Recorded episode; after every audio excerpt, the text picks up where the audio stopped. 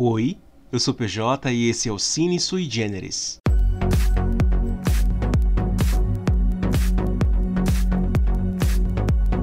O podcast voltou depois de um hiato aí de quase um ano sem postar conteúdo novo.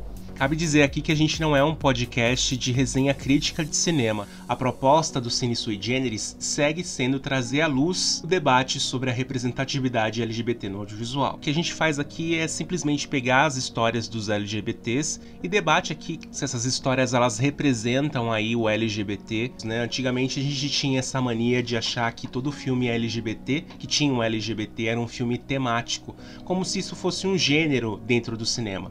Não existe gênero gênero de cinema LGBT. O que existe sim é um audiovisual que propõe aí a inserção de pessoas LGBTs em narrativas comuns que você pode acompanhar, independente da sua sexualidade, independente do seu gênero. Então, se você está chegando agora, seja muito bem-vindo a essa jornada do Cine Sui Generis. E esse podcast faz parte da rede LGBT Podcasters, se você curte podcast, você pode jogar essa hashtag LGBT Podcasters na sua podosfera que você vai ter acesso a um conteúdo selecionado para uma galera super legal. E para abrir a nova temporada do Cine Sui Generis, a gente vai falar sobre a história real da ativista pelos direitos LGBT, Mary Griffith, um drama que virou livro e um telefilme dirigido por Russell McCalkey. Prayers to Bob.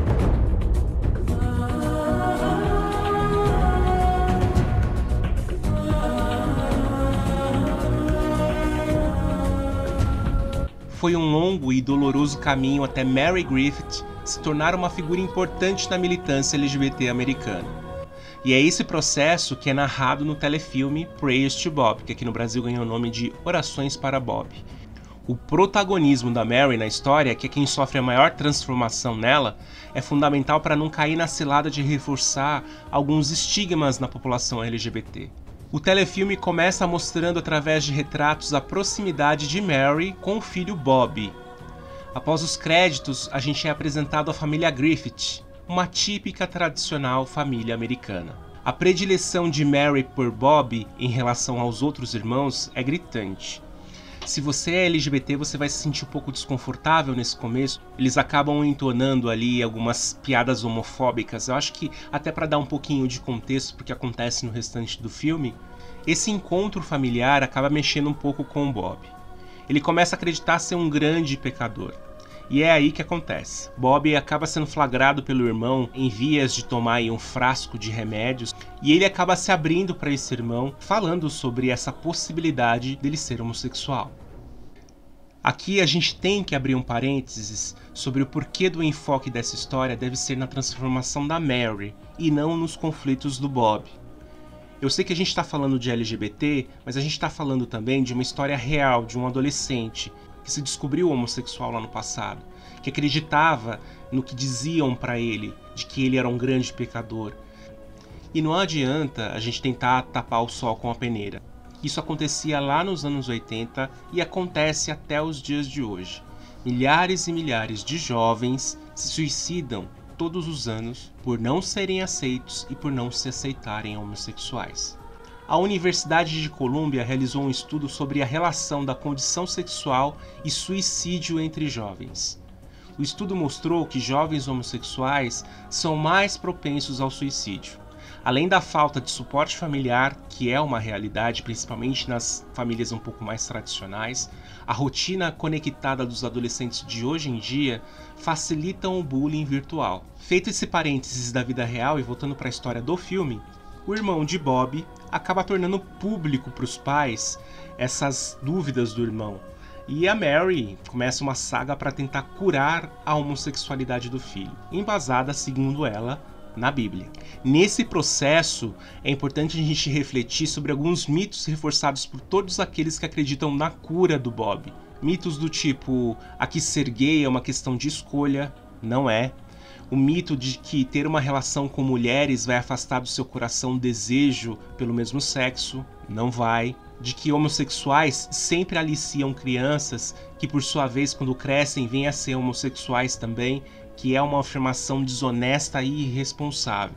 É aquela velha bobagem de associar homossexuais e pedófilos. E não tem nada a ver uma coisa com a outra. Conflito de Bob com as crenças aprendidas e esse desejo de cura perpetuado pela mãe dele acabam afetando muito o rapaz. Ele decide assumir a sua condição e aos poucos seus irmãos e seu pai começam a se acostumar com a ideia de que realmente ele é um homossexual e eles precisam conviver com isso mas Mary continuava irredutível com a ideia, tentando sempre condicionar aí o pensamento do Bob de que o que ele estava fazendo na verdade era um grande pecado, de que ele iria para o inferno. A frase de Mary, eu não vou ter um filho gay, dito por ela, ecoava na mente de Bob. Numa noite ele acaba se jogando de uma ponte. Rosa.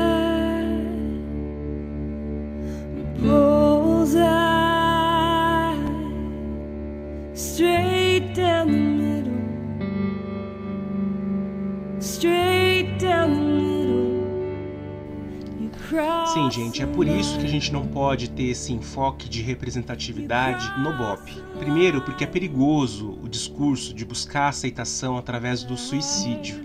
Não é fácil ser gay num ambiente conservador e nem cabe aqui julgar os sentimentos de quem escolheu abreviar a vida.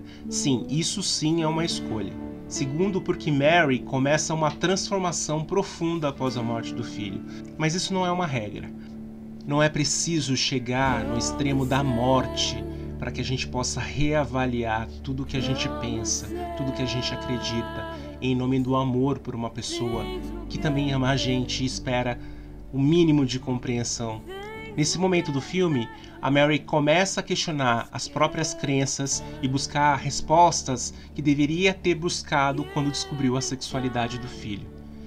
Com as evasivas do reverendo da sua igreja, a Mary acaba buscando explicação para suas dúvidas em outras igrejas menos ortodoxas, inicia um debate com pastores e acaba convencida de que a Bíblia que ela seguiu a ferro e fogo traz margens para interpretações. Não é o nosso intuito fazer aqui uma propaganda contra a religião. As religiões elas são importantes para algumas pessoas, mas é importante sempre pensar se a sua religião te torna uma pessoa melhor. Porque ela tinha um pensamento até essa parte da história, ela acaba se dando conta de que a interpretação que ela tinha a ferro e fogo, ela pode ser entendida de uma outra maneira também.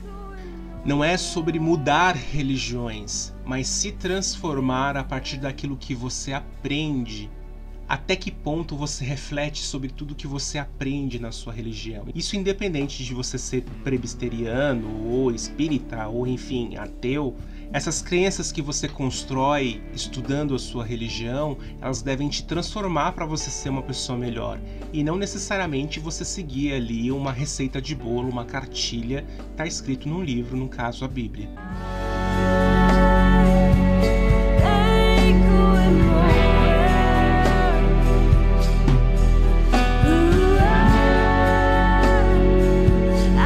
Escolha da Sigourney Weaver para viver a Mary Griffith no filme foi muito feliz. Eu destaco aqui algumas cenas emocionantes. A cena em que ela descobre que o filho se matou, ali presa dentro das grades no trabalho, sendo privada do abraço do marido, é mega representativo. O momento em que ela se dá conta de que Deus não curou Bob porque não tinha nada de errado com ele, e o discurso que ela fez perante os membros do Congresso americano são impagáveis e emocionantes. Se você não quer assistir o filme, só essas cenas eu acho que já vale para você e ver o quão gigante é essa personagem na carreira dela e pouco comentada, né? Até por conta de ser um personagem num telefilme, né, que não tem tanta representatividade lá nos Estados Unidos como numa grande produção de Hollywood. A Mary Griffith da vida real, ela se transformou, ela se reinventou e ela não abandonou sua crença não, tá, gente? Ela se tornou uma militante dos direitos humanos após esse discurso. Foi base para o livro Prayers to Bob e foi produtora do telefilme protagonizado pela Sigourney Weaver. Mary morreu em 2020. A mensagem que ela nos deixou foi: Antes de ecoarem Amém em sua casa e no local de adoração, pensem e lembrem: uma criança está ouvindo.